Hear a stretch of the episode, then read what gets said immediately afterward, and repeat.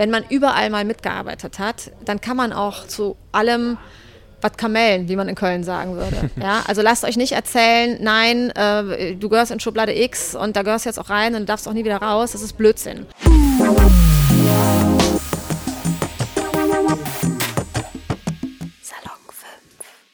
Hallo allerseits, äh, herzlich willkommen zu diesem Podcast. Wir haben ein Interview mit Jasmin Katami. Sitzt hier neben mir. Hallo. Ähm, ich würde äh, dich duzen, wenn das in Ordnung ist. fürs Interview. Unbedingt. Alles klar. Könntest du dich denn bitte einmal selber vorstellen, damit die Leute, die hier zuhören, wissen, äh, wer hier vor uns sitzt? Ja, sehr, sehr gerne. Ich bin Jasmin Katami. Ich bin ein bisschen aufgeregt, aber vor Freude, dass ich hier mit euch sprechen darf. Und ähm, wer bin ich? Ich bin ähm, eine gelernte Journalistin. Ich äh, bin eine Herzenskölnerin, ja, echt kölsches Mädchen. Äh, Finde es aber jetzt auch nicht so schlimm, hier in Düsseldorf zu sein. Das ist alles gut. Und ähm, ich freue mich auf eure Fragen. Genau, also einmal zu uns, der liebe Magnus, der ist nämlich auch Salon 5 Reporter und ich die, die Elena. Wir äh, freuen uns heute auf dem Campfire hier zu sein und dich zu treffen. Genau, und wollte auch gar nicht weiter unterbrechen. Nee, ich wollte direkt mit der ersten Frage reinstarten. Du bi- bist ja bei der Staatskanzlei und Genau. wir hatten uns gefragt, was man sich da drunter vorstellen kann, was so die Aufgaben da sind, wie du da auch reingekommen bist vielleicht. Ja, also das erzähle ich sehr gerne und deshalb äh, habe ich auch erstmal eure erste Frage abgewartet, bevor ich jetzt hier so einen äh, biografischen Ich bin, ich mache, ich und so weiter äh, von mir gebe, was ja dann doch eher so ein bisschen auswendig gelernt klingt. Ähm, bei mir ist es so, dass ich äh, von Hause aus gelernte Journalistin bin und ähm, in einer ganz normalen journalistischen Karriere steckte, äh, bis ich dann nicht mehr in dieser normalen Karriere steckte, weil mein Arbeitgeber ähm, Insolvenz angemeldet hat. Ich habe für die DAPD Nachrichtenagentur gearbeitet. Ähm, Im Herbst, Winter 2012 war ich dann sehr traurig, sehr depressiv in Berlin und wollte einfach nur zurück ins Rheinland, wo ich herkomme. Und ähm, habe dann durch einen puren Zufall, wie das oft so ist, die Möglichkeit gehabt, in die Staatskanzlei, in die Presseabteilung zu wechseln. Und ähm, bis dato habe ich als Journalistin gearbeitet, beim WDR, beim ZDF, dann zuletzt in der Nachrichtenagentur. Und ähm, äh, ja, das war tatsächlich die eine Gelegenheit, mal zu gucken, wie das auf der anderen Seite einfach so läuft. Das war wirklich die pure Neugier. Also jetzt mal abgesehen davon, dass ich jung war und das Geld brauchte und irgendwie einen neuen Job haben wollte, wäre ich von alleine aber nie auf die Idee gekommen, mich da zu bewerben. Da hat mich jemand darauf aufmerksam gemacht. Da sind wir auch schon beim Thema Netzwerk. Total wichtig, kann ich nur für werben. Und ähm, das war dann tatsächlich der Grund und auch die Hilfe, wie ich es überhaupt geschafft habe, von Berlin wieder zurück ins Rheinland zu kommen, was äh, äh, ja auch mein Wunsch war, weil ich in Berlin nicht versauern wollte. Berlin war zu dem Zeitpunkt äh, voller arbeitssuchender Journalisten und ich bin glücklich, dass das damals geklappt hat. Und dann hat meine äh, ja, berufliche äh, Laufbahn eine neue Wendung bekommen. Und ähm, da habe ich in der Pressestelle der Staatskanzlei angefangen. Ich habe dann später im Laufe der Zeit ein paar andere Sachen gemacht, aber das war so der erste Schritt. Und was genau sind so die Aufgaben in der Staatskanzlei? Also die Staatskanzlei ist äh, die oberste Landesbehörde. Da hat der Ministerpräsident, zu meiner Zeit noch die Ministerpräsidentin, äh, Hannelore Kraft war das damals, äh, äh, ähm, das Büro. Ja, also ähm, da kann man dann, wenn man über die Gänge geht, ähm, die auch alle irgendwie gleich aussehen, äh, äh, auch schon mal am Büro des, Sta des Ministerpräsidenten vorbeigehen. Und dort werden die, ich sage jetzt mal, die Geschicke des Bundeslandes ähm, äh, gelenkt. Äh, natürlich nicht alleine. Es gibt äh, XY viele Ministerien. Jetzt gerade eben arbeitet man auch wieder an neuen Zuschnitten nach der äh, jü- jüngsten Landtagswahl. Und äh, die Pressestelle kümmert sich eben um entsprechende Aufgaben. Das äh, äh, ist ein, ich sag mal, fortwährendes Geschäft. Da gibt es keine Pause. Also nur weil jetzt, ich sag mal, im Mai die Landtagswahlen waren, äh, kann man nicht auf den Pausenknopf drücken und sagen, okay, bis ihr mal eure Ressorts neu zugeordnet habt und äh, man guckt, okay, wer macht jetzt Thema X und wer macht jetzt Thema Y, dann das geht ja immer weiter. Ne? Ähm, das ist das tagesaktuelle Geschäft innerhalb der Pressestelle. Es gibt aber auch noch äh, andere Bereiche, wo es zum Beispiel Projekte gibt, die ähm, äh, auch Kommunikationsarbeit machen. Und zuletzt war ich auch in einem dieser Projekte. Äh, das wird vor allen Dingen da, wo ihr herkommt, möglicherweise nicht unbekannt sein. Das ist die Ruhekonferenz. Und das habe ich zuletzt mitgestaltet und dort die Kommunikation gemacht. Sehr interessant. Noch ein bisschen hier die Nähe reingebracht. Das ist ja super. Ähm, Ja, als lebe das Ruhrgebiet. Yeah. Jawohl. ja, ähm, du hast unter anderem auch bei privaten und bei öffentlich-rechtlichen äh, Anbietern gearbeitet. Und äh, wir wollen das so ein bisschen gegenüberstellen. Was ist besser? Was sind die Vorteile vom einen? Was sind die Nachteile vom anderen? Wie kannst du uns da so einen kleinen Einblick geben? Ja, auf jeden Fall. Ich würde aber vor allen Dingen als allererstes gerne einen persönlichen Einblick geben und auch einen persönlichen Tipp. wenn man überall mal mitgearbeitet hat, dann kann man auch zu allem was Kamellen, wie man in Köln sagen würde. Ja, also lasst euch nicht erzählen, nein, äh, du gehörst in Schublade X und da gehörst du jetzt auch rein und darfst auch nie wieder raus. Das ist Blödsinn. Das ähm, wurde ich sehr, sehr, sehr, sehr, sehr, sehr oft gefragt in meinem Leben. So nach dem Motto, ähm, warum willst du denn jetzt irgendwie zu RTL? Du kommst doch vom WDR. Äh, oder äh, warum willst du jetzt studieren? Du hast doch eine Ausbildung gemacht. Also ich habe beides gemacht. Ich habe eine ganz klassische kaufmännische Lehre gemacht. Ich war aber auch auf der Journalistenschule und ich habe auch studiert.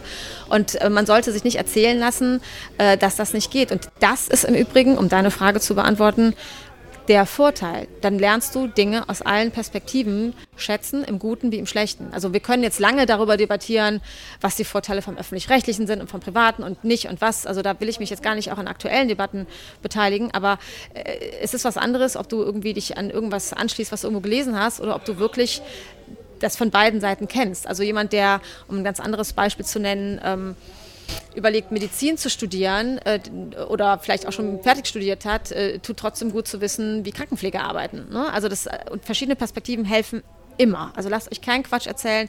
Äh, die Zeiten der Schubladen, ich muss fairerweise sagen, wenn ich das so gefragt wurde, ne, das war ja im, im Laufe meiner Laufbahn, im Laufe meiner Ausbildung, heute werde ich das weniger gefragt, aber früher bin ich das sehr oft gefragt worden, aber diese Zeiten sind hoffentlich Gott sei Dank vorbei.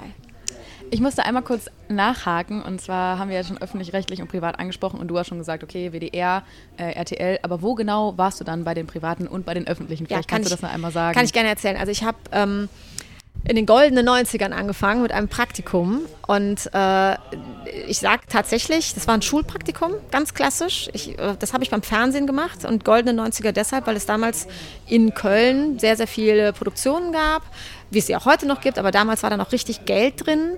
Und ähm, ich sage immer, wenn ich damals nicht ein Praktikum äh, bei einer Fernsehproduktion gemacht hätte, dann, sondern vielleicht bei, bei einem Zuckerbäcker oder so, ja, dann, dann wäre ich heute vielleicht Patisserie-Chefin bei irgendeiner Konditorei oder so. Ja, also das hat mir schon geholfen, mein Interesse ähm, zu wecken und auch ähm, fortzusetzen. Ich habe ähm, äh, ja, was habe ich gemacht? Also ich äh, habe, mein, mein, allererster Job beim Fernsehen war, dass ich ähm, für eine Castingagentur gearbeitet habe, die wiederum mit einem Moderator zusammengearbeitet hat von RTL. Ähm, manche werden ihn vielleicht noch kennen, Werner Schulze-Erdel. Nicht im Rahmen meines Praktikums, aber unmittelbar nach meinem Praktikum war einer meiner ersten Jobs die Fanpostbearbeitung von Werner Schulze-Erdel. Und also diese Wäschekörbe, ja, die wir kennen, die, also der hat wäschekörbeweise Fanpost bekommen. Ähm, äh, die habe ich abgearbeitet, die habe ich beantwortet. Also das, was man heute über Insta macht oder sonst wie, ja, da haben damals Leute Postkarten geschickt und wollten Autogramme haben und ähm, die haben sie auch gekriegt. Also das ist nicht irgendwie äh, sonst wo gelandet. Ja, also das waren so die ersten Schritte. Ähm, dann habe ich, äh, wie gesagt, eine, eine kaufmännische Lehre gemacht, die habe ich beim WDR gemacht. Ähm, also das war dann schon ne, von Privatfernsehen und äh, irgendwelchen Shows äh, zum WDR. Äh, und als ich dann beim WDR die Ausbildung absolviert habe, hat sich, was ein Zufall ist, aber da hatte ich dann halt vielleicht auch ein bisschen Glück, zum gleichen Zeitpunkt die RTL Journalistenschule gegründet. Ich habe mich beworben und ähm, durfte dann dort die Ausbildung machen. Das war dann so das Erste, ne, wo es hieß, also nicht nur, warum kommst du denn vom öffentlich-rechtlichen zur RTL, sondern auch, hä, du kommst doch von der Produktion, was willst du denn in der Redaktion? Ja, so und ähm, danach gab es dann wieder den Weg in die andere Richtung. Dann bin ich vom WDR zum ZDF gegangen. Ja, aber warum? Ich meine, Sie kommen doch aus Köln. Was wollen Sie denn jetzt in Mainz? Also das kannst du drehen und wenden, wie du willst. Ne? So und ähm, äh, ja, das sind so die, ich sag mal, die, die, die Hauptstationen, ähm, die mir jetzt so einfallen. Habe ich deine Frage beantwortet? Ich bin mir gerade nicht sicher. Ja, hast du beantwortet auf jeden Fall. Ähm, tatsächlich, was uns beide da auch total interessiert, ähm, wir, studieren halt beide Journalismus an der gleichen ähm, Hochschule zufällig. Ähm, und ich hatte jetzt zum Beispiel in meinem letzten Semester, ähm, hatten wir die Diskussion bei uns auch im Kreis in der Uni, ähm, öffentlich-rechtlicher Rundfunk steht bei uns oder eigentlich allgemein in der Kritik einfach. Bist du der Meinung, dass der öffentliche Rundfunk staatsnah ist? Ähm, also, das? Also äh, ich weiß natürlich, worauf ihr jetzt hinaus wollt, aber bevor ich zu meinen Senf gebe, würde ich gerne mal wissen, äh, die Debatte, die ihr da im Studium habt oder hattet, ne, worum kreist sie sich denn? Also was sind eure Kritikpunkte? Die Kritikpunkte sind, dass man, dass vor allem doch viel mehr von PolitikerInnen entschieden wird, als eigentlich vorgesehen. Also, mhm. dass viele, glaube ich, ich wusste es selbst vorher nicht. Ich studiere Journalismus und ich wusste nicht, wie viel Einfluss PolitikerInnen darauf haben, mhm. wie die die Gelder auch verteilen. So, ähm, ich muss selbst da vorsichtig sein, weil ich nicht zu tief in der Debatte bin. Mich interessiert aber trotzdem deine Meinung darüber, wie du das allgemein siehst. Ähm, in dem, oder ein anderes Beispiel, in dem Rundfunkstaatsvertrag steht, dass bestimmte Interessen einfach immer wieder, ähm, ja, wie sagt man, öffentlich gehalten werden müssen, dass man die vertreten werden muss. Ob das wirklich alles so ist, wie die Gelder auch fließen, was da auch dein Bauchgefühl sagt. Ja, also ich würde mich jetzt ungern zu meinem Bauchgefühl äußern, weil das ist auch abhängig davon, ob ich gut gegessen habe oder nicht. Ähm, aber ich würde euch gerne ein Beispiel nennen. Ja? Ähm, als, ich, äh, als ich beim ZDF war, und das ist äh, unmittelbar nach meiner journalistischen Ausbildung gewesen, gab es eine, ähm, ja, ich, ich, ja, es war also, sie war jetzt nicht die Chefreporterin, aber es, war, es gab eine Reporterin, die dort eine gewichtige Stimme hatte. Ja? Und ähm, es gab durchaus auch Beiträge, also ich habe für die 19 Uhr gearbeitet und es gab durchaus Beiträge, wo dann innerhalb des Teams manche Leute dann sagten, oh, da, da kommt da bestimmt gleich ein Anruf oder so. Das habe ich als junge Redakteurin durchaus als Gag wahrgenommen. Ja? Also da hat dann nicht, keine Ahnung, die Staatskanzler XY angerufen, weil über den Ministerpräsidenten Tralala komisch gesprochen wurde. Das habe ich nicht erlebt. Was ich aber erlebt habe, ist, dass also nach jeder, nach jeder Sendung ja, äh, wurde äh, eine kurze Redaktionskonferenz abgehalten. Nach der 19 Uhr war dann auch die Schicht zu Ende. Das heißt, die Leute wollten noch einfach nach Hause. Äh, es wurde aber trotzdem miteinander gesprochen. Und diese eine Redakteurin, also diese Chefreporterin, so nenne ich sie jetzt mal, ähm, das habe ich gut in Erinnerung und das hat mich auch, muss ich sagen, sehr beeindruckt. Die hat da richtig Debatten angestoßen. Also ich kann das aus eigener Erfahrung sagen, da auf dem Lerchenberg, da fahren dann zwei Busse hin, der eine vorm Sender, der andere hinterm Sender und wenn du dann irgendwie ne, kein Auto hast und auch kein Fahrrad, dann willst du einfach deinen letzten Bus noch kriegen. Ging mir selber oft genug so, dass ich dachte, ich muss jetzt hier weg, warum quatschen wir hier eigentlich noch so lange? Aber das waren gute Debatten, die da geführt wurden. Und ähm, also redaktionsinterne, kritische, politische Debatten, die über das hinausgingen, was man in 1.30 irgendwie senden kann. Also was ich damit sagen will, äh, ich habe dort durch die Bank weg unabhängigen Journalismus erlebt. Und das ist ja auch das, was wir brauchen. Ja. Das ist jetzt, sorry, wenn ich dich da jetzt vielleicht enttäusche, ich, das ist jetzt nicht die Antwort zum, ne, die Antwort zum Rundfunkstaatsvertrag, aber ich finde es wichtig, ähm, also über den Rundfunkstaatsvertrag und über das, was gerade in den diversesten Intendanzen passiert und so, da diskutieren gerade genügend andere Leute drüber. Ich finde es wichtig, dass diese Einblicke ähm, auch öffentlich sind äh, und dass, dass klar ist, dass die dass die Redaktion und die Redakteurinnen und Redakteure dort, gerade in den Nachrichtensendungen, aber auch in den, in den anderen äh, Redaktionen, äh, dass da äh, nichts, mit Leicht, nichts mit Leichtfertigkeit passiert. Ähm, das, ist, äh, das hat mich damals sehr beeindruckt, das ist schon eine Weile her und ich äh, denke oft daran, gerade, dass diese eine Reporterin dort oft auch viel einstecken musste und es aber gemacht hat, weil sie gesagt hat, es ist wichtig, dass wir solche Debatten hier auch intern führen sehr schöner Einblick, den du uns da gegeben hast. Sehr spannend. Ähm, zum nächsten Punkt und auch ein bisschen zum Teil deiner Arbeit, nämlich der DJV, der Deutsche Journalistenverband. Ähm, mich persönlich interessiert das sehr, weil der bei mir im Studium immer sehr hoch angepriesen wird, der DJV. Was man, was du da genau machst, wofür der steht, was der da, für was der verantwortlich ist und alles. Ja, sehr gerne. Da ziehe ich gleich eins vorweg. Im DJV diskutieren wir genauso, wie wir das, äh, wie ich das aus dem ZDF kenne. Ja, also ähm, das finde ich wichtig. Also, dass wir, dass wir nicht verlernen, miteinander zu reden, dass wir nicht verlernen, äh, den Rücken zueinander zuzudrehen. Und jetzt äh, mache ich quasi schon den, den, dritten Schritt vom ersten, ähm, weil ich da auch eine lustige Geschichte aus dem DJV erzählen kann. Ich bin ähm, seit, ich weiß nicht wie vielen Jahren, äh, dort Karteileichenmitglied gewesen. Ja? Also, ich habe immer schon meine Beiträge gezahlt und ähm, das ist der äh, ne, Deutsche Journalistenverband äh, Chapter NRW, sag ich jetzt mal, ne, Landesverband NRW. Ähm, ich komme aus NRW, das war für mich klar, dass ich dort Mitglied werden möchte und auch sollte. Habe mich aber nicht so weiter um irgendwas gekümmert. Ja? Und ähm, bis zu vergangenem Jahr, dann habe ich am Gewerkschaftstag teilgenommen. Dort wurden, ähm, wurde der neue Landesvorstand gewählt und äh, äh, da habe ich mich tatsächlich sehr, sehr kurzfristig dafür entschieden, auch zu kandidieren. Ähm, ich wusste gar nicht, ob ich das darf. Ja? Also der DJV ist die Interessensvertretung und die Gewerkschaft äh, aller JournalistInnen. Wir sind föderal aufgestellt und in NRW, naturgemäß, ist man ein bisschen größer als in anders, anderen Bundesländern, die aber nicht äh, schlechtere Arbeit machen. Und ähm, es war bei diesem Gewerkschaftstag, bei dem ich letztlich gewählt wurde, so, dass sich die Kolleginnen und Kollegen jeweils gegenseitig vorgestellt haben. Also dann wurde der Kandidat X von einer Kollegin Y vorgestellt und natürlich auch ein bisschen, ich sag mal, angepriesen.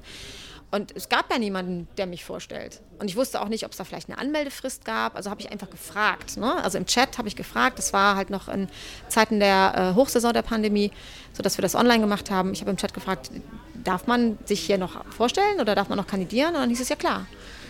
Und dann habe ich das gemacht. Und dann haben mir insofern die Ohren geschlackert, als dass ich die einzige Kandidatin war, wo jetzt keiner gesagt hat, ey, es ist übrigens die Jasmin, die ist ganz toll, die müsst ihr wählen. Das habe ich dann selbst gemacht. Und habe dann einfach gesagt, nach bestem Wissen und Gewissen, ähm, würde ich hier gerne mitmachen. Und ähm, äh, ich weiß nicht, ob ich das äh, äh, zu euren Vorstellungen Genüge machen kann, aber ich äh, kann euch sagen, dass ich mein Bestes geben werde. Und das hat gereicht, dass sie mich gewählt haben, irgendwie, keine Ahnung. Ja. So, und seitdem ähm, erlebe ich die Arbeit äh, des DJV natürlich von einer etwas anderen Seite ähm, von einer strukturellen Seite aus her. Äh, wir treffen uns regelmäßig vom Vorstand, um bestimmte ähm, Themen, die wir, also sei es aus der Tagesaktualität oder sei es auch irgendwie verbandsintern ähm, auf die Tagesordnung setzen, die wir durchgehen müssen. Und da gibt es viele, viele Leute, die logischerweise viel, viel mehr Erfahrung haben als ich. Ein ganz, ganz wichtiges Thema ist aber, und ähm, jetzt bin ich nicht mehr im Studium, aber ich bin so gesehen deshalb auch diese Genese. Ich war lange eine Karteileiche, bin aber jetzt neu im Vorstand. Ein ganz wichtiges Thema ist eben auch der Nachwuchs. Nachwuchs bedeutet nicht immer nur Alter. Ne? Also ich meine, ich mein, ihr seid jetzt, ihr erfüllt jetzt auf allen Ebenen die Kategorie Nachwuchs, sage ich jetzt mal. Aber jemand, der irgendwie, weiß ich nicht, Mitte 50 ist und gerade erst eingetreten ist, der hat nicht mehr Ahnung als ihr. Ne? Und die Stimmen des Nachwuchses, die Stimmen von, von anderen Leuten, die eben vielleicht äh, äh, eigentlich keine Lust haben auf Vereinsmeierei, aber sich trotzdem engagieren wollen, die sind ultra, mega wichtig.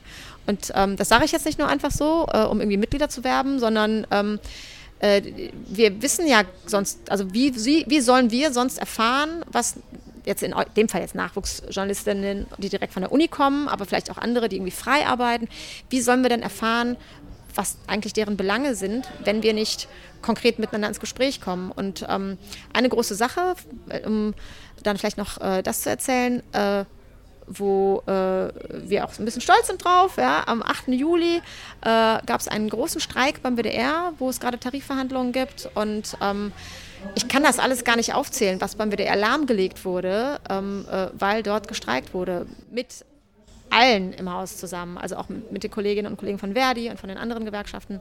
Und man kann gemeinsam was bewegen. Und ähm, das fände ich toll, wenn ihr das auch bei euch äh, äh, in euren Reihen diskutiert. Ja, das grenzt schon eigentlich an unsere nächste Frage an, nämlich ob es sich für Studis eigentlich lohnt.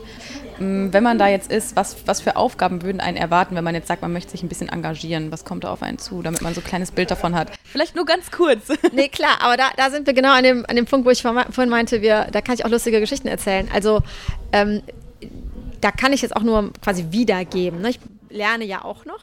Ähm, äh, eine Kollegin hat letztens erzählt, also eine Vorstandskollegin hat letztens erzählt, dass sie halt irgendwie, ich weiß nicht, ob sie jetzt eine große Studie gemacht hat oder ob das einfach so ein Erfahrungswert ist, dass sie feststellt, dass es viele, ich sag mal, Nicht-Mitglieder gibt oder junge Leute gibt, die sich engagieren wollen, die aber vor diesem, ne, wie sagt man so schön, vor dieser Vereinsmeierei irgendwie so äh, zurückschrecken. Und du verdrehst auch schon die Augen, die aber sehr bereit wären, ich sag mal, sich in einem Projekt zu engagieren oder sich für eine bestimmte Geschichte ne, einzubringen oder so. Und da gucken wir jetzt tatsächlich, äh, okay, wie, wie, kann man das, wie kann man das machen? Also das ist ja auch im Grunde genommen kein Hexenwerk. Und äh, äh also ich kann dir jetzt nicht aus dem FF sagen, übrigens, wir haben da Thema ABC, wo du dich engagieren kannst, aber was ich damit sagen will, ist, wenn du genau diese Frage mal ähm, äh, kompetenteren Leuten stellen würdest und nicht mir, würdest du auch eine vernünftige Antwort kriegen. Also ähm, äh, es ist nicht so, dass wir dann irgendwie sagen, ja Moment, ihr müsst aber erstmal Mitglied werden und dann müsst ihr euch sechs Monate bewähren. Also so ist das überhaupt gar nicht.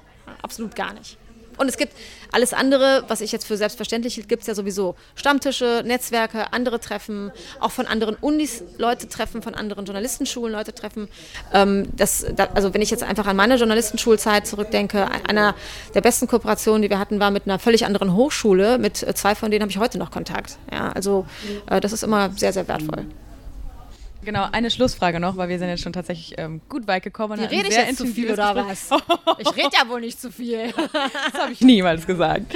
Genau, ähm, ich hatte ja vorhin, oder wir hatten von Salon 5 ein Interview mit Ellen Heinrichs und da ging es auch viel um konstruktiven Journalismus. Und momentan ist der Journalismus nicht nur digital gesehen im Wandel, sondern inhaltlich einfach auch von der Aufbereitung her. Ähm, ja, ich glaube, du weißt, was ich meine. Wie siehst du das? Ähm, wie stehst du dazu, zu dem Wandel allgemein? Würdest du sagen, konstruktiver Journalismus muss in allen Redaktionen vorhanden sein? Und wie stehst du allgemein zum konstruktiven Journalismus? Ist es für dich eine Art und Weise oder ist es eher so Good News, mh, hm, passt auf, Leute? Ja, nee, nee. Also ähm, ich habe äh, einer meiner ersten Jobs nach der Ausbildung an der Journalistenschule äh, war beim Kinderfernsehen. Ich habe äh, bei den Logo Kindernachrichten gearbeitet und dort habe ich den äh, Nahostkonflikt in Comics erklärt. Äh, und wir hatten aber auch immer das Wettertier. Ja? Und das Wettertier war ein süßes, putziges Tier, das wir äh, vertont haben mit einem lustigen Dialog. Ähm, und natürlich muss es beides geben. Ja? Also wir dürfen nicht die Augen davor verschließen, äh, was in der Welt passiert oder was auch direkt vor der Haustür passiert an Dingen, die, über die man erzählen und berichten muss. Ähm, aber ich verstehe Constructive Journalism, ne, konstruktiven Journalismus, nicht so, als dass man jetzt irgendwie Heitertei ne, irgendwie äh, was vom Pferd erzählt, sondern ähm, da geht es ja um, um, Lösungsansätze auch. Ne? Und äh, da können wir äh, nicht genug von haben. Also ich, mein persönlicher äh, Leitsatz ist immer so ein bisschen, weil ich auch ungeduldig bin. Ne? Also äh, Analyse, Analyse, ja, schön und gut. Da sind wir in Deutschland ja gerade besonders ganz toll drin, äh, uns gegenseitig irgendwie tot zu analysieren. Äh, aber was ist denn eigentlich die Lösung für das Problem X und Y? Ne? Und lass uns da mal irgendwie konstruktiv vorangehen. Also nicht, um den, den Ist-Status irgendwie zu ignorieren, sondern um mit dem Ist-Status was Konstruktives zu machen. Und ähm, da ist, glaube ich, noch sehr viel Luft nach oben. Ja, ich würde sagen, das waren viele schöne Worte. Wir haben über die Staatskanzlei geredet, über deinen eigenen Werdegang, öffentlich, äh, ja, privaten Fernsehen. Oh Gott, hier fährt schon eine Kuli runter. genau, und äh, über ganz viele andere Sachen noch. Und ähm, ich würde sagen, Leute, schaltet gerne rein. Es war ein super interessantes Gespräch. Wenn ihr Bock habt und wissen wollt, was macht Journalismus, was ist konstruktiver Journalismus und ähm, was du alles erlebt hast. Und ich wünsche euch noch einen schönen Tag. Und vielen lieben Dank fürs Gespräch. Sehr gerne. Bis dann, ciao.